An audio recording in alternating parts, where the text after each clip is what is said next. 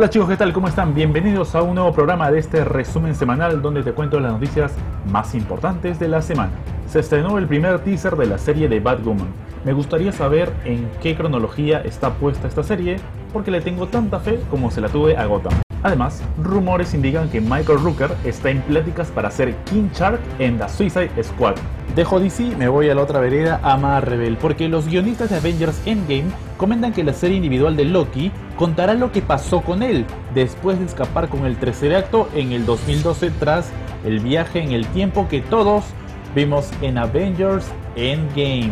Hay un nuevo rumor, se dice que Thanos estaría de vuelta en la cinta de los Eternos, ya que él es un Eterno. Jim Starling asegura que Cronos, el abuelo de Thanos, estará presente en la cinta. Avengers Endgame ya es la segunda película más taquillera en toda la historia y recién va en su segunda semana. Los guionistas de la reciente Avengers Endgame confirmaron dos de los 14 millones de futuros que vio el Doctor Strange en Infinity War. En Strange utilizaba sus portales para mocharle la mano a Thanos y si resulta, pero aún así, Thanos antes que le traspase el portal alcanza a chasquear los dedos. Ese es el primero. El segundo es, en otro Strange, evita que Star-Lord golpee a Thanos y le sacan el guantelete, pero se presentan dos problemas. Thanos busca recuperar el guantelete y Lord también intenta obtenerlo para acabar con Thanos y regresar a Gamora. Es allí cuando señalaron que se abre otro futuro en donde el Lord, aunque es mitad celestial, pierde totalmente el control del guantelete por el enojo que lleva y las cosas le salen mal. Por eso, Doctor Strange se inmutó en detenerlo porque se habría desatado un conflicto más difícil. El coescritor de Avengers Endgame, Christopher Marcus, declaró que Steve Rogers podría aparecer en el futuro del universo cinematográfico de Marvel. Posiblemente, creo que lo único que hice fue convertir a Steve en un padre de casa y que Peggy vaya a trabajar a Shield. Por lo tanto, si no vemos a Steve, puede que aunque sea, veamos a sus hijos. Catherine Langford habría sido una versión mayor de la hija de Tony Stark en Avengers Endgame, pero finalmente esa escena se cortó al recibir reacciones mixtas sobre ella. Ya se nos reveló el póster de la última temporada de Jessica Jones. Los hermanos Russo confirman que Capitán América siempre fue digno de levantar el Mjolnir. Revelaron también que en la era de Ultron, Steve ya podía levantar el Mjolnir, pero este se dio cuenta de ello y no quiso levantarlo para no herir el ego de Thor. Sí, claro, triste noticia.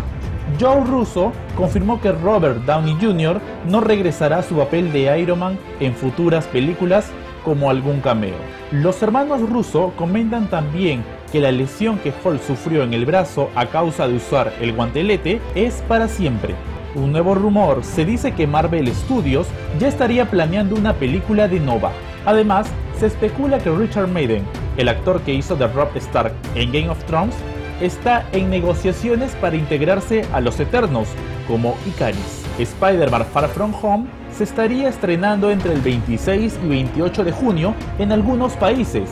Japón sería uno de estos, y China puede que también. La película New Mutants de nuevo atrasa su estreno hasta el 3 de abril de 2020. Se dice que este sería el calendario de Marvel para los próximos tres años. 1 de mayo 2020, 6 de noviembre de 2020, 12 de febrero de 2021, 7 de mayo de 2021, 5 de noviembre de 2021, 18 de febrero de 2022, 6 de mayo de 2022 y 29 de julio de 2022. Esas serían las próximas 8 películas del universo cinematográfico de Marvel. Misterio asegura que viene de la Tierra 833 y la Tierra donde nos encontramos, o mejor dicho, donde ocurren las 22 películas del universo cinematográfico de Marvel, es la Tierra 616. La Tierra 833 es el lugar donde tenemos a Spider-Man UK, y por lo que se puede apreciar en los nuevos juguetes de Spider-Man Far From Home, tendremos un diseño similar con el traje de Spidey. Nuevo rumor, se dice que Jericho Drum y Clea estarían apareciendo en la secuela de Doctor Strange. Se dio a conocer una supuesta información sobre Guardianes de la Galaxia Volumen 3.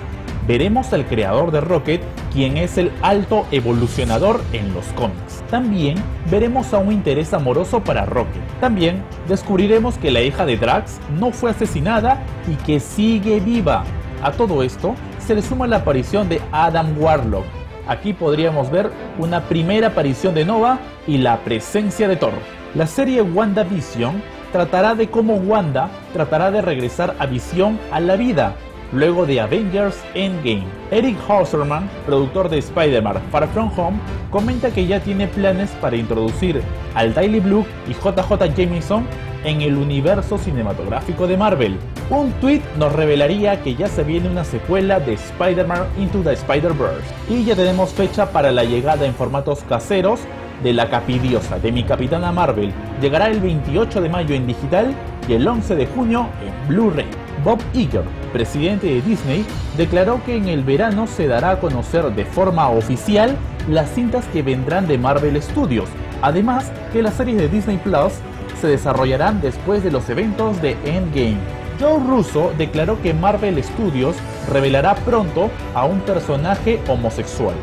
Hay un personaje gay en una de las películas y creo que Kevin Feige hará ese anuncio muy pronto. Ya tenemos un nuevo póster de X-Men Dark Phoenix. El próximo 13 de mayo se dará el X-Men Day y ese día se anunciarán varias sorpresas. Hay un rumor que dice que Marvel estaría en negociaciones con Henry Cavill para interpretar a Wolverine. ¿Qué cosa? Sí, Superman sería Wolverine. Joe Russo confirma que la escena post-crédito de Age of Ultron donde Thanos se coloca el guantelete, ocurre en Nidavellir, antes que los Asgardianos ofrecieran protegerlos. Al igual que el arma de Thanos en Avengers Endgame, fue construida por Eitri y está hecha del mismo material que el Mjolnir.